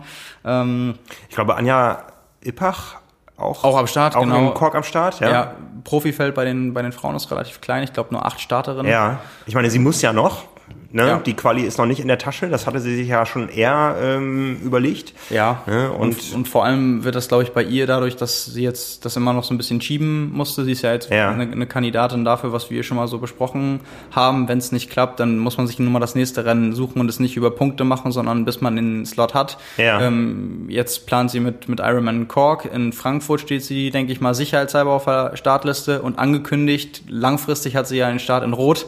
Das heißt, ähm, also wenn, wenn sie das jetzt in Irland nicht schaffen sollte, steht sie, glaube ich, so ein bisschen vor der Entscheidung, äh, riskiert sie es in, in Frankfurt und ja. ähm, geht dann davon aus, dass die Quali für Hawaii klappt und lässt Rot aus. Oder wenn, wenn sie Frankfurt macht, wird sie definitiv Rot nicht machen. Aber wenn Frankfurt nicht läuft, ähm, wird es auch irgendwann schwierig mit Hawaii. Und dann ist es natürlich irgendwie dann eine, eine mittelprächtige Saison, weil letztendlich gehört sie natürlich zu den Athleten, gerade wenn man schon mal Vierter auf Hawaii geworden ist, dann muss man sich irgendwie auch an dem Resultat auf Hawaii messen lassen und dafür muss man erstmal nach Hawaii. Mhm. Und äh, das äh, wird sicherlich ihre oberste Priorität sein.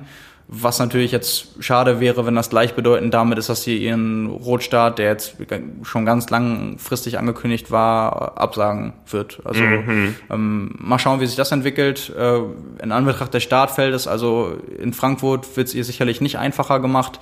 Ähm, Gibt es natürlich auch wahrscheinlich einen Platz mehr ähm, Daniela Bleimehl ist schon qualifiziert, die kann ja auch nicht in die Quere kommen. Aber bei acht Starterinnen bei einem Rennen in, in Irland, da muss man auch wirklich sagen, das sind eigentlich gute Aussichten. Ja. Also wird sie auch bewusst, denke ich mal, das Rennen gewählt Mit der haben. Region hat sie gute Erfahrungen. Sie hat schon mal den Ironman Wales gewonnen. Genau, ja, das kommt auch noch dazu. Von daher, die Liste füllt sich. Wir können ja jetzt so langsam dazu übergehen, sie täglich, nein, wöchentlich abzudaten.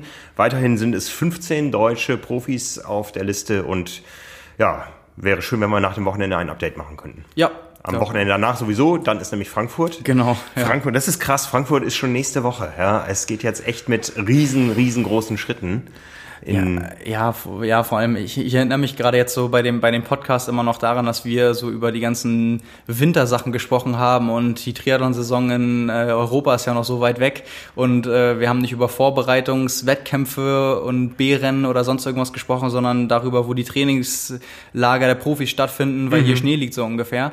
Und das äh, fühlt sich manchmal so an, als wenn das gerade erst ein paar Wochen her wäre yeah. und wir sind eigentlich mittendrin jetzt. Und yeah, yeah. Wir, wir, wissen ja auch quasi, wenn die großen Rennen in Deutschland waren, sprich äh, Rot und Frankfurt, dann spätestens dann geht hier das Diskutieren los, ja. wer dieses Jahr auf Hawaii gewinnt. Und die Diskussionen hören nicht auf bis äh, Mitte Oktober.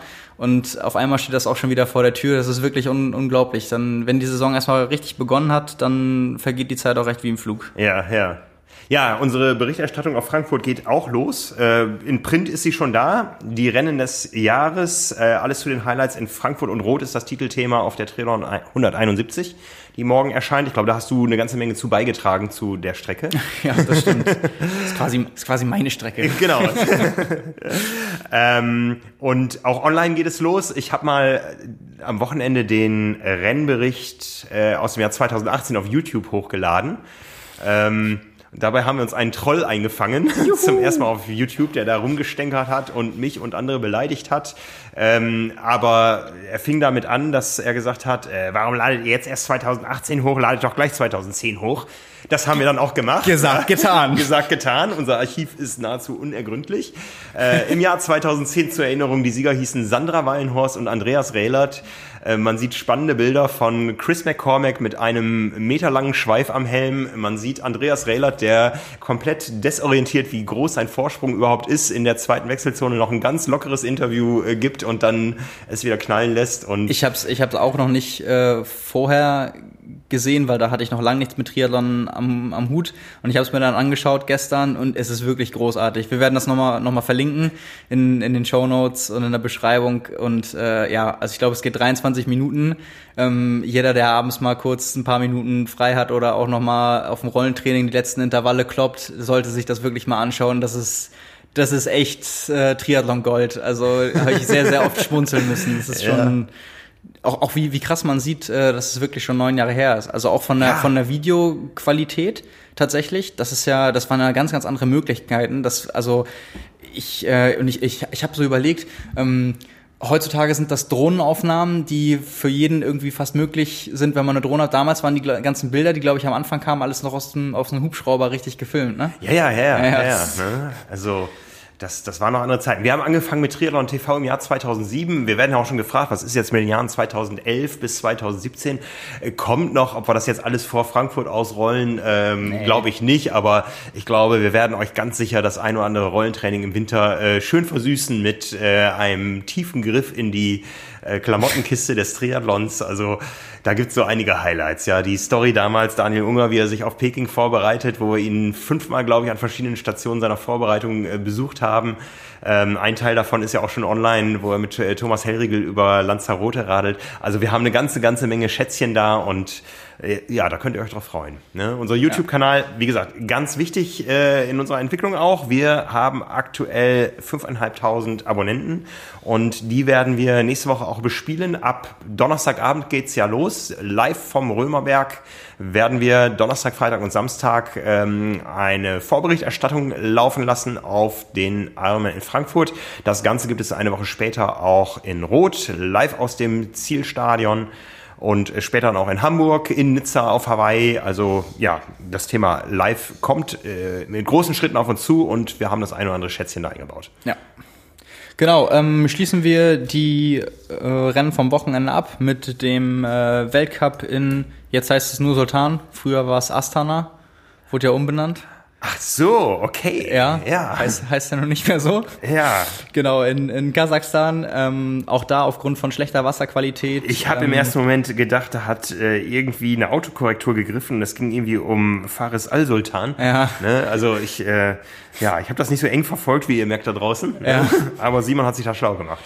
nee, genau. Ich, hab, ich musste das auch erstmal lernen. Da stand sogar noch in, in Klammer dahinter Astana, weil wahrscheinlich es etliche Leute gab, die das nicht so auf dem Schirm hatten. Ja, ja. Ähm, ja, genau. Äh, äh, olympische Distanz war geplant, wurde auf einer gewissen Art und Weise auch durchgeführt. Äh, das Schwimmen musste abgesagt werden aufgrund von schlechter Wasserqualität. Wurde ersetzt durch fünf Kilometer Laufen.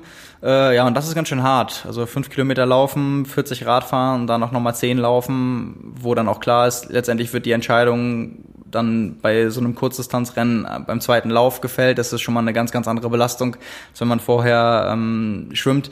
Und äh, ja, dementsprechend ist das natürlich auch den, den starken Läufern zugute gekommen. Äh, gew gewonnen hat äh, Matthew Hauser aus Australien, äh, noch ein relativ junger Athlet, ich glaube 1998 auch erst geboren. Ähm, ja, letztendlich durch die schnellste Laufzeit des Tages. Ähm, in 30, 29 ist er noch gelaufen. Den ersten Lauf in, ja, so eine große Gruppe zusammengelaufen. Ähm, erste große Gruppe 15, äh, um 15.30 rum, plus minus. Ähm, zu der Gruppe hat auch Lasse Lürs gehört. Der ähm, ist letztendlich Fünfter geworden, was, denke ich, ein solides Ergebnis ist, äh, gerade in Anbetracht dessen, dass es ein Duathlon war und was auch wirklich vorn sehr, sehr starke Läufer dabei waren. Ähm, Zweiter wurde aus äh, Südafrika Wayne Sulwald.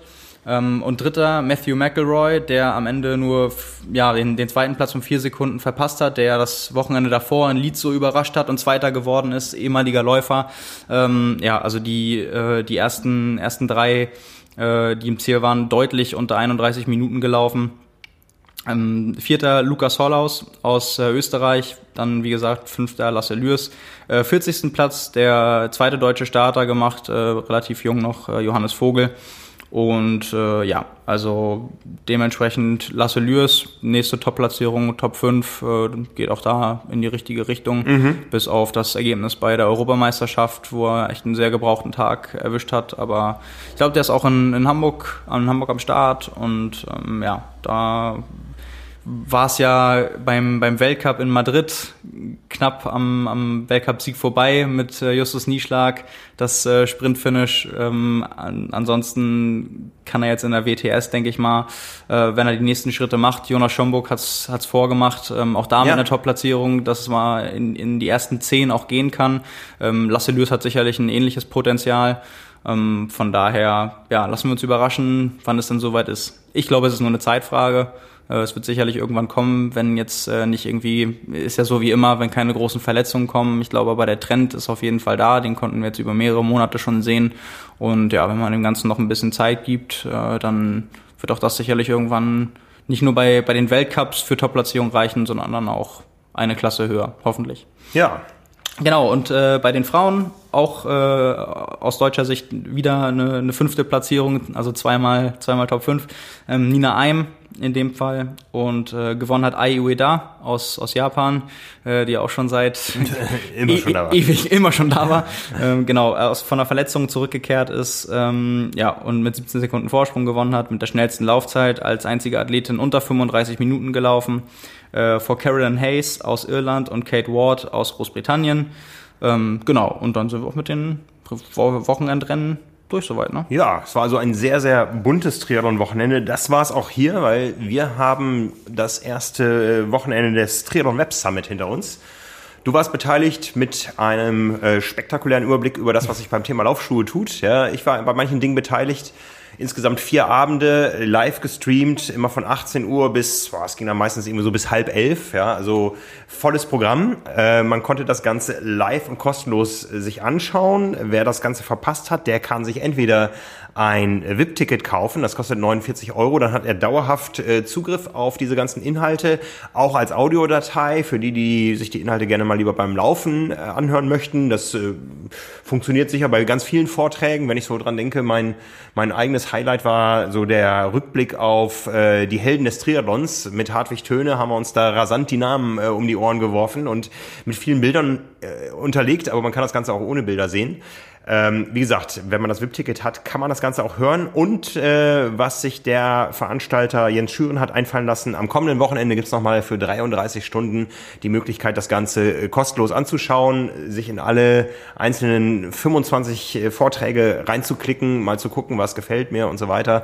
Also da gibt's am Wochenende noch die einmalige Chance, das Ganze noch einmal kostenlos sich anzuschauen. Danach gibt es das Ganze dann on demand für, wie gesagt, 49 Euro. Das sind ich habe irgendwo gesehen, die Zahl 1,80 Euro pro Vortrag oder sowas. Mhm. Ne? Ja. Und das ist sicher eine ordentliche Packung. Da ging es Von Schwimmtrainings, Basics über wie finde ich einen richtigen Neoprenanzug, äh, das richtige Rad, äh, die richtigen Laufschuhe, ähm, zu Trainingsthemen, zu richtigen Nerd-Themen, äh, wie viel Watt kann ich mit welcher kleinen Maßnahme in meinem Tuning sparen.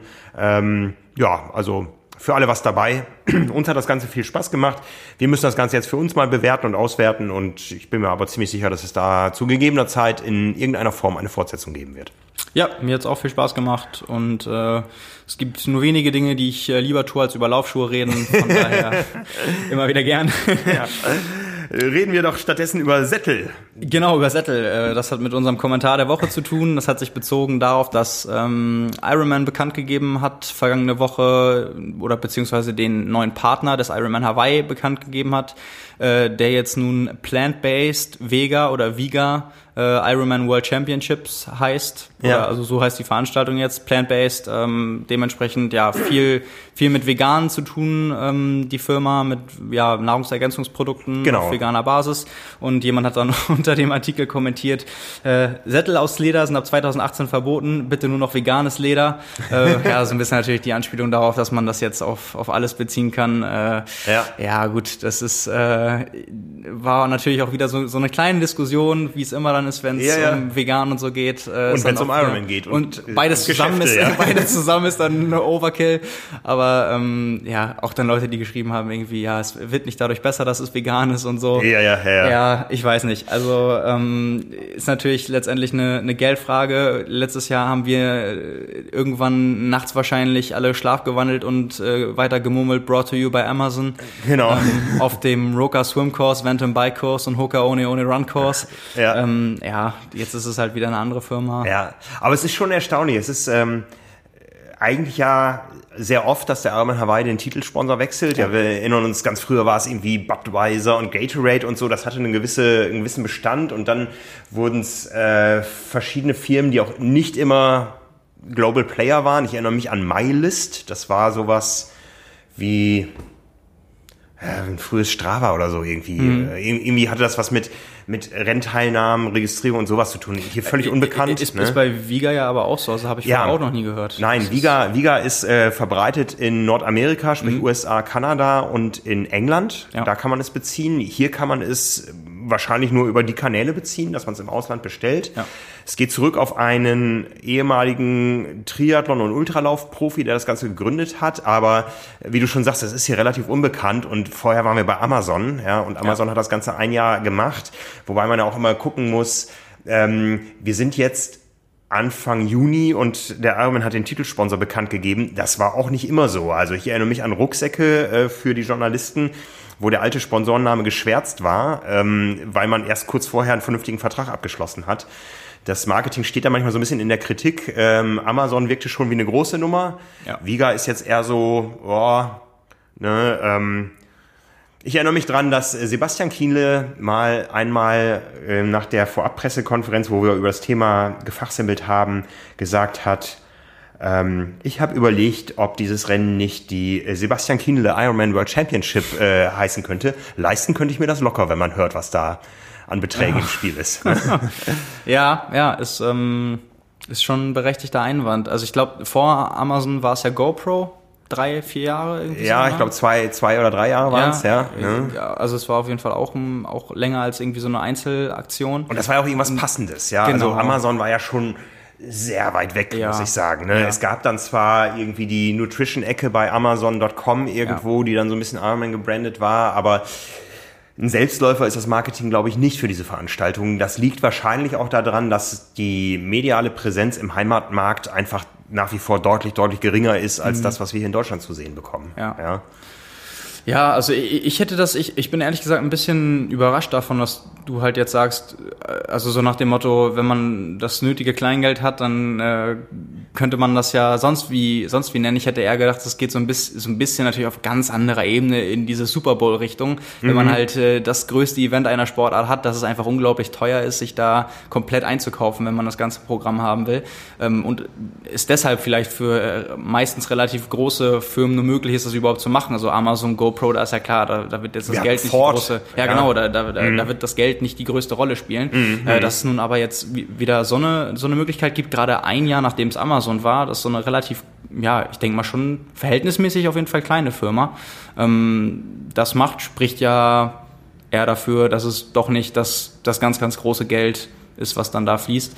Ähm, ja, und ich, ich, ich überlege auch immer, wa, was war jetzt die, war das ein langfristiger Plan von Amazon, das nur ein Jahr zu machen? War das angepeilt? Hat, haben die, äh, die Marktwertberechnungen danach ergeben, dass es ein zweites Mal keinen Sinn machen würde? Ich frage mich immer, wie sowas läuft, weißt du? Das ist ist, wird sowas von langer Hand geplant, dass man sagt, wir machen das jetzt ein Jahr, tauchen in die Sportart ein, ja. betreuen das Größte, was es gibt, ziehen die Aufmerksamkeit, die sowieso an diesem einen Tag auf der Sportart am größten ist, auf uns. Ähm also ich könnte mir schon vorstellen, dass solche Engagements erstmal über ein Jahr laufen, um zu gucken, wie es läuft. Natürlich hat Amazon auch einen, einen großen Konkurrenten. Äh, mit, mit Facebook, wo Amazon inzwischen auf vielen Ebenen konkurriert, ja. wo es um Daten geht, äh, irgendwo mit als, als Player auch in dem ganzen Konstrukt drin. Und dann haben wir natürlich gesehen, dass ähm, der ähm, Eintritt in den Aktienmarkt von Amazon jetzt, äh, Quatsch, von, von Ironman, äh, von Ironman kurz bevorsteht. Ja. Ähm, Vielleicht auch deswegen erstmal zur Beruhigung, zur, zur Sicherung der Interessen äh, eine frühzeitige Verkündung eines Sponsors, der ja irgendwo auch so zum Zeitgeist und zum Thema Gesundheit und Ironman passt. Ähm, das ist ja eh die ganz große Frage, wohin entwickelt sich Ironman, wenn am Ende ähm, nicht ein Investor damit ein Ziel verfolgt, sondern wenn das Ganze an äh, den Börsen öffentlich gehandelt wird und auf einmal ganz viele Investoren dastehen, die alle irgendwo Geld verdienen wollen. Äh, das ist ja, äh, da gehen natürlich auch schnell die Gerüchte los. Ja, also wir haben zum Beispiel eine Zuschrift bekommen, ähm, die ungefähr beinhaltete, dass diese Pressemitteilung von Ironman, äh, die den Inhalt hatte, ähm, wir machen ab diesem Jahr ein äh, ein Wellenstart für die Altersklassen, dass die so vom Wording und vom Termin her platziert war im Zusammenhang mit dieser Börsenverkündung, äh, ähm, die ja irgendwie auch nicht von Ironman kam, sondern irgendwie aus, aus äh, Finanzfachportalen, äh, dass diese Pressemitteilung zum Termin und vom Wording her er den Zweck hatte, die ähm, Meldung über den Tod eines Teilnehmers vom Ironman Wisconsin am gleichen Wochenende äh, bei Google aus den oberen Rängen zu verdrängen. Ja, weil die Leute geben ein Ironman Swim und dann landen sie dabei, juhu, wir machen alles besser. Mhm. Ja, wir machen jetzt elf Startgruppen, das Rennen wird fairer und sicherer. Ja, und, und nicht, nicht äh, bei fünf Artikeln, die verkünden, dass jemand gestorben genau, ist bei der ja. Veranstaltung. Ja. Das ist natürlich alles irgendwo, ähm, ähm, da gibt's natürlich auch dann ganz schnell Verschwörungstheoretiker, ja. ja, und wir sehen das ja einfach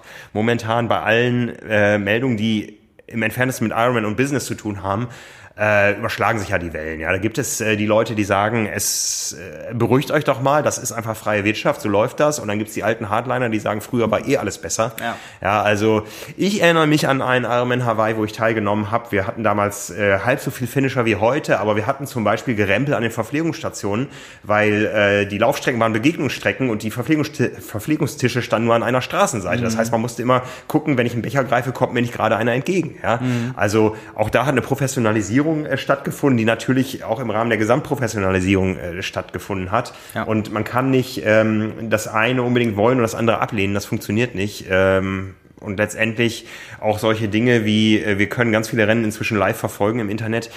Das muss auch alles irgendwo finanziert sein. Ja, und äh, von daher ist das eine Entwicklung, die wir weiter kritisch äh, beobachten werden, aber ähm, eben auch von allen Seiten. Ja. ja. Ich bin auf jeden Fall jetzt schon gespannt, ob das eine, eine langfristige Partnerschaft sein wird oder, ja. oder ob das wieder äh, so ist, dass es quasi im, im Jahresrhythmus ausgetauscht wird. Mhm. Einfach weil ich mir ja denke, ähm, dieser Kontrast zwischen großen Filmen wie Amazon oder jetzt GoPro, wo man halt sagen muss, das Geld spielt keine Rolle. Man mhm. macht das einfach mal, um in die Sportart einzutauchen mhm. und an einem, einem, kleineren Player, der aber zur Sportart passt, wo vielleicht dann äh, man nach einem Jahr neu berechnen muss, ob der finanzielle Aufwand die größere ja. Rolle spielt und ja. sich dann lohnt und das diesmal dann nicht so ist, dass, äh, dass man aus den Gründen sagt, äh, irgendwie wir machen das nicht mehr, weil wir entfernt von der Sportart sind und wir das mhm. jetzt mal abgegrast haben, sondern dann die kleinen Firmen, Firmen, kleineren Firmen echt mal sagen müssen, okay, das war jetzt, äh, ein Jahr haben wir es gemacht, weil das war für uns doch schon relativ teuer, ein zweites Mal können wir uns das nicht erlauben. Mhm. Werden sicherlich andere Motive sein, je größer die Firmen sind. Ähm, ja, mal sehen, mal sehen, ob das aufrechterhalten wird oder ob dann nächstes Jahr wieder der nächste kommt. Ja, also es hängt sicher vom Erfolg ab. Ja, klar. Der, der Marke und ich habe da meine Zweifel. Ich auch zum jetzigen Zeitpunkt, aber ja. wir lassen uns auch Lass gern uns eines Besseren belehren. Genau. Genau. Kommen wir, kommen wir zur Frage der Woche. Da hat uns Lukas nochmal geschrieben. Lukas war derjenige, äh, dessen Frage wir vor einigen Wochen beantwortet haben, als es um äh, das vertikale Verhältnis beim Laufen ging und wir so ein paar Tipps gegeben haben, ähm, was man da machen kann, um das so ein bisschen anzupassen ähm, und so ein bisschen vielleicht äh, trainingstechnisch was zu ändern. Der hat sich nochmal bedankt und ist dann auf ein anderes Thema zu sprechen gekommen, was wir ja auch durchaus ähm, so interessant fanden, dass wir es direkt wieder mit aufgenommen haben. Also Lukas äh, hält uns ganz schön auf Trab. Er hat nämlich geschrieben, ähm, dass er unter den Profis immer mehr Sponsoren aus der Automobilindustrie sieht und dass man natürlich verstehen kann, dass Profis Geld verdienen wollen und auch müssen. Ähm, dass aber ihm persönlich der Umweltgedanke sehr wichtig ist und dass er gestehen muss, dass er mittlerweile oder dass für ihn mittlerweile das Ansehen einiger Profis eher sinkt, wenn sie nur noch vor dicken SUVs posieren und Videos und äh, Bilder posten, wie sie mit 250 über die Autobahn fliegen. Und äh, er sagt dann am Ende, dies steht meiner Meinung nach nicht im Einklang mit der Sportart, die wir so lieben und gerne auch im Freien ausüben. Was haltet ihr davon? Ähm, und er sagt am Ende auch, PS, tut mir leid, wenn es etwas politisch wurde. Also äh, ist natürlich ein kontroverses Thema. Die Interessen, finde ich, werden da schon direkt äh, angeschnitten. Es ist ähm, muss man letztendlich sagen, bei vielen so, jeder ist sich selbst der Nächste und äh, gerade im Triathlon, wo man nicht die große Auswahl hat, äh, freuen sich Athleten sicherlich darüber, wenn sie so einen Deal überhaupt erstmal abschließen können, mhm. weil das äh, sicherlich viel erstmal Sicherheit gibt und Möglichkeiten und selbst wenn da nicht viel Geld fließt, sondern erstmal man ausgestattet wird mit einem Wagen und dadurch andere Kosten sinken und, und was weiß ich, oder halt bei den ganz äh, großen Stars, die dann sicherlich auch Geld bekommen und äh, vielleicht ein, äh, ein Auto und so weiter. Ähm, ja, ich, ich finde, ähm, es ist die Frage, wie man es nach außen, wie man sich nach außen gibt, wenn man sowas abschließt. Also ich finde auch, es, es gibt halt immer wieder so Videos von, ja, Profis, die sicherlich Vorbilder sind, die hunderttausende Follower haben, die dann irgendwie zeigen, wie sie mit über 250 auf der Autobahn äh, durch die Gegend fahren und wenn das halt irgendwie sicherlich auch 14 bis 16-jährige Nachwuchs äh, ja in dem Fall wahrscheinlich Athleten oder Fans einfach nur oder Jugendliche sehen, ähm, die dann sich sicherlich nicht erstmal Gedanken darüber machen mit Umwelt, sondern einfach, boah, ist das ein mhm. großes äh, Auto, eine dicke Karre und irgendwie das ist sehr, sehr strebenswert, wenn der das fährt und das muss ich auch haben. Ähm, ja, ich weiß nicht. Also bekannt zu geben, dass man einen Deal mit einem Partner hat und zu sagen, irgendwie, ich benutze das, um durch die Gegend zu fahren und das Auto ist vielleicht auch besonders umweltfreundlich im Verhältnis dazu. Das muss es ja jetzt nicht mal sein. Die Aufgabe hat ein Triathlet, finde ich gar nicht, aber einfach so ähm, diese Vorbildfunktion, die man automatisch einnimmt, die finde ich eigentlich viel, viel wichtiger, als jetzt politisch zu werden als Triathlet und ähm, die Aufmerksamkeit auf die Umwelt zu richten. Ich finde, das muss nicht mal unbedingt das, das Thema sein, aber es ist das eine ist das Autofahren als solches und das andere ist so dieses, wie man damit umgeht und die Verantwortung, die man dann selbst auch symbolisiert. Und da gibt's halt immer wieder so Beispiele, wo ich mir denke, ich weiß für mich jetzt persönlich, wie ich das einzuschätzen habe. Und ich bin jetzt nicht der Nächste, der losgeht und guckt, wie lange muss ich sparen, bis ich mir so ein Auto kaufen kann. Mhm. Weil man ja sich ab einem gewissen Alter selbst auch über andere Sachen dann definiert oder nicht definiert. Aber wo den, den Sportlern in dem Fall dann auch klar sein muss, das geht nicht allen Leuten so, die das sehen. Und äh, das vermittelt eine Botschaft. Und da frage ich mich manchmal auch, ob das die richtige Art und Weise ist. Also durchaus ein berechtigtes Thema, meiner Meinung nach. Ja, das ist, äh, da sind wir wieder bei dem Thema, ja. Ich, mir ist kein einziger Fall bekannt, dass ein Athlet gesagt hat, äh, ich ziehe meinen Start beim Ironman Hawaii zurück, weil jetzt die Datenkralle Amazon, äh, die Datenkrake Amazon da sponsort. Ja, äh, wir haben das Thema mit äh, dem Team äh, Bahrain Endurance 13. Ja, Sebastian Kienle ist da ausgetreten, weil er sagt, das kann ich moralisch nicht vereinbaren. Andere Athleten sind dabei. Es gibt Strömungen, die sagen, ähm, ihr dürft über diese Athleten nicht berichten und so. Auch, auch wir bekommen regelmäßig da, da Rückinfos. Ich habe aber, ich war selber im Bahrain, ich habe gesehen, der Sport funktioniert da. Da werden Menschen zum Sport gebracht, die vorher keinen Zugang hatten. Ja, ja dann heißt es, in Bahrain wird, äh, äh, gibt es die Todesstrafe. Ja, dann bräuchten wir auch nicht zum Ironman Hawaii fliegen. Ja, also es ist äh, es ist immer schwer, wenn man, wenn man versucht, den Sport und den Sportler zu instrumentalisieren. Ja, äh, ja. letztendlich wollen wir alle irgendwo davon leben. Ja, wir sind auch letztendlich Profis in diesem Geschäft und ähm, wollen ein gutes Programm machen. Der, der Athlet will es auch und muss damit irgendwie über die Runden kommen. Manchmal hat man nicht immer die Wahl. Ne? Also ich, ich finde ich finde auch, es ist immer eine, eine Frage, wie authentisch man ist. Weil jetzt zum Beispiel, also ich finde ein gutes Beispiel dafür, gerade weil jetzt hier das äh, Stichwort von Lukas Umweltgedanke gefallen ist, ist ja jetzt das neue Team von HEP. mhm. was ja nun wirklich genau sich mit diesem Thema beschäftigt. Also es wäre jetzt eine absolute Doppelmoral, wenn Sebastian Kienle bei HEP unterschreibt und selbst noch irgendwie hat er ja sich dann auch Anteile äh, erworben und wenn er mhm. jetzt sich losgeht und das neueste dicke Auto kauft und dann durch die Gegend fährt und diese Bilder und Videos postet, dann muss man ja auch irgendwie sagen, mhm. okay, also ganz ehrlich, das ja. macht dann derjenige auch nur wegen des Geldes. Ja. Das ist ja nun nicht der Fall. Und bei anderen, da, da, muss man, also ich finde, da muss man halt einfach sehen, worüber will man sich als Sportler definieren und wie will man wahrgenommen mhm, werden. Mhm. Und es gibt ja nun mal die Sportler jetzt des Teams, die sicherlich, und da müssen wir uns nichts vormachen, das auch machen, weil das Team äh, Sicherheit gibt, weil das auch ein finanzieller Aspekt ist, mhm. aber sicherlich auch, und ich finde, das hat man von den Teammitgliedern auch immer rausgehört und gesehen, weil sie dahinter stehen und weil sie froh sind. Es, also ich meine, das sind ja so gute Athleten, die würden auch bei einem anderen Team anklopfen können. Ja, ja. Und äh, das ist ja nun nicht so, dass es gemacht wird, weil man keine anderen Optionen hat, äh, sondern auch vielleicht, weil es etwas ist, weil man dann eine Chance sieht, ähm, äh, etwas äh, oder ein, eine Bewegung mit einzudringen, hinter der man auch steht. Und dementsprechend ist es ja auch so, dass es, dass sich mit diesem Thema jetzt im Triathlon aktiv beschäftigt wird, dadurch, dass es ein Team gibt, was darauf hinweist und auch wirklich aktiv äh, was dagegen tun will. Mhm. Und ähm, ja, deswegen glaube ich halt, man, man hat die Wahl, man kann es halt so machen oder man kann es so machen. Und es gibt äh, gerade jetzt aus Deutschland, weil es ja ein, ein Team ist, was aus Deutschland kommt, die Athleten, die es gerade so machen. Und es gibt halt die, die sich manchmal immer noch dazu hinreißen lassen, irgendwie da vielleicht nicht, weil es in dem Moment auch gerade nicht so wichtig ist, ähm, und äh, ja, da irgendwie Bilder zu posten, wo man dann nicht drüber nachdenkt. Aber wie gesagt, das, ich finde es nicht irgendwie verwerflich oder so. Es ist nur eine Frage der eigenen Prioritäten und den einen mhm. ist halt besonders wichtig, den anderen nicht.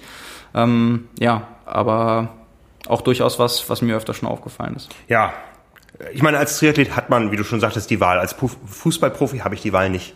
Ja. ja also da, ich glaube, dass Wüsste ich nicht, ob es das schon mal gab, dass ein Fußballprofi äh, auf Geld verzichtet hat weil, und zu einem Verein gegangen ist, weil der weniger zahlt, weil ihm ein Sponsor des anderen Vereins nicht gefallen hat. Ich weiß es nicht. Also da haben wir, da sind die Verstrickungen ja, äh, ja. enorm, ja, und das ja. ist beim Triathlon noch relativ überschaubar. Eben, es, ist, ja. es ist so individuell, mit welchen Sponsoren du überhaupt welche Gespräche führst. Also du, äh, und da muss man ja, deswegen, ich, ich kann da jeden nach oder das, ich kann das nachempfinden, dass jemand, mhm. der jahrelang darum kämpft, überhaupt einen Sponsor zu finden, der beispielsweise durch persönliche Kontakte oder so gerade bei einem Autohaus fündig geworden ist. Natürlich wird er dann nicht sagen, wenn die ihm ein Auto vor die Tür stellen, äh, was jetzt kein Elektroauto ist oder besonders CO2-freundlich ist, äh, sagen, ja, nee, du lass mal, äh, ich, mhm. ich mach dann weiterhin irgendwie so. Das ist ja auch etwas, wo, wo man dann wirklich sagen muss, das hat man sich dann über Jahre wahrscheinlich auch erarbeitet und das ist nicht selbstverständlich. Und deswegen ist es, glaube ich, wie, wie so häufig häufig ein schmaler Grad, aber es gibt nun mal auch die Profis, die eine Wahl haben, weil mhm. sie so erfolgreich sind und weil sie die, die Sponsoren haben und die trotzdem so damit umgehen. Und da ist halt die Frage, ob das manchmal einfach so ist, weil man da in dem Moment nicht, nicht drüber nachdenkt mhm. oder weil es einem einfach nicht wichtig ist. Ja, ich meine, wir haben, wir haben auch im Journalismus täglich die Wahl. Ich meine, wir machen auch nichts aus Gefälligkeit für irgendwelche Produkte, hinter denen wir nicht äh, wirklich stehen. Ja, und ich sag mal, auch im Bereich der, der zahlenden Werbekunden, hier wird es, glaube ich, nie irgendwo Zigarettenwerbung geben. Ja, und, und ich würde auch nie irgendwo Werbung für hochprozentigen Alkohol oder auch niederprozentigen irgendwo sehen äh, wollen oder irgendwas, was, was diskriminiert. Ja, also irgendwo ähm, haben auch wir die Wahl. Ähm, und solange wir die haben, üben wir sie auch aus. Ne? Ja. Also. Genau. Das denke ich auch. So viel von uns dazu, einfach als, als Meinung. Äh, genau. Haben wir nur noch die, die Einheit der Woche. Ähm, ein alter Bekannter. Ein alter Bekannter. äh, kommt dieses Mal von Cameron Wolf. Ähm, der ist knapp 150 Kilometer Rad gefahren mit 2600 Höhenmeter. In Allein da ist, sind wir schon an die Grenze der Möglichkeiten angekommen, was Hamburg betrifft. Ja, das, das ist wohl wahr. In, in der Konstellation kriegt man das hier auf gar keinen Fall zusammen. Ähm, in 4 Stunden 43 insgesamt mit 239 Watt Average Power, 277 Normalized Power. Das ist allerdings nicht das Besondere. Man hört aber gerade schon äh, aufgrund des Variabilitätsindex, äh, dass da ein Programm stattgefunden hat. Äh, Cameron Wolf ist 52 Minuten eingefahren, äh, ganz, ganz locker, 128 Watt, weil das meiste davon auch bergab ging, äh, mit, mit einer Herzfrequenz von 87. Und danach hat er zwei Stunden ein bisschen gedrückt äh, und das alles bergauf mit äh, einer positiven Höhenmeteranzahl von 1101. ja. Ähm, ja, genau zwei Stunden mit 321 Watt Average Power. Äh, 35,9 kmh, das bei einem Anstieg und einer durchschnittlichen Herzfrequenz von 138. Also der ist gerade so oberes GA1 mit 320 Watt, zwei ja. Stunden lang bergauf mit einem knapp 36er Schnitt gefahren. Wo, wo hat das Ganze stattgefunden? Da bin ich mir gerade nicht sicher. Also es kann eigentlich nicht, äh, müsste ich nachgucken bei der Strava-Aktivität. Habe ich wieder auf Strava gefunden. Ähm, der ist ja zu Hause in Australien, aber ganz oft auch im Trainingslager irgendwie äh, in, auf der Ecke da Santa Monica und oft mit Team Sky unterwegs. Äh, weiß ich jetzt so aus dem Kopf nicht. Ähm, muss ich nochmal schauen. Wir können aber auch die, die Einheit ansonsten Die Einheit verlinken wir. Genau, ne? Nochmal mhm. verlinken. Äh, da kann sich jeder nochmal im Detail anschauen und da reingehen, auch in das Analysetool von Strava ähm, und mal schauen. Genau, ist danach noch äh, zwei Stunden zwölf locker ausgefahren mit 199 Watt. Ähm, aber ja, das die ganzen Daten dazu, ähm, ja, mal wieder eindrucksvoll. Da können wir, können wir mal schauen, was der in Rot vorhat. Ähm, ja. Das wird ja auf jeden Fall Richtung vier Stunden gehen. Letztes Jahr ist er schon 405 gefahren. Jetzt kann er laufen und wird äh, sicherlich den Gesamtsieg im Auge haben und äh, wird deshalb auch auf dem Rad wieder alle loswerden wollen. Und wenn das nochmal schneller werden soll als letztes Jahr, wie gesagt, war schon 405, dann kratzt man so langsam in Rot an der Vier-Stunden-Marke auf dem Rad. Krass, ich werde es mir nur ganz kurz angucken, und zwar beim Start. Familie Weichshöfer hat mich in die erste Startgruppe gesteckt. Ja. ja ähm, Startnummer 80 und ja, das wird schmerzhaft. Oder schnell einsam. Ja. Ach, schauen wir mal. Das wird sicherlich ein schönes Erlebnis. Das wird es auf jeden Fall. In, wir, hören uns, wir hören uns vorher noch ein paar Mal wieder. Genau, in zweieinhalb Wochen ist Rot, in eineinhalb Wochen Frankfurt. Nächste Woche Dienstag bin ich ja nicht am Start, denn ich sitze in der Jury, die das beste kommunale Bad Deutschlands kürt. Ja, da tagen wir am Dienstag in Köln. Das wird so ein äh, richtig kurzer Kurztrip. Äh, einmal nach Köln, Jury-Sitzung und zurück. Und dann geht es nach Frankfurt. Ich melde mich dafür dann ab Donnerstagabend äh, vom Römerberg. Und Simon ist nächste Woche mit einem anderen Kollegen ich glaube, das haben wir noch nicht exakt festgelegt, äh, mit wem du hier tagst, äh, ja. bei Carbon und Laktat am Start. Bis dahin genießt den Hochsommer, genießt die längsten Tage des Jahres, zumindest was äh, die äh, Meteorologie betrifft. Wir melden uns vom längsten Tag des Jahres, der ja auch immer so heißt, in Frankfurt. Nächste Woche. Genau, so ist es. Vielen Dank fürs Zuhören und äh, von meiner Seite aus bis zur nächsten Woche. Bis dann, ciao, ciao. Ciao.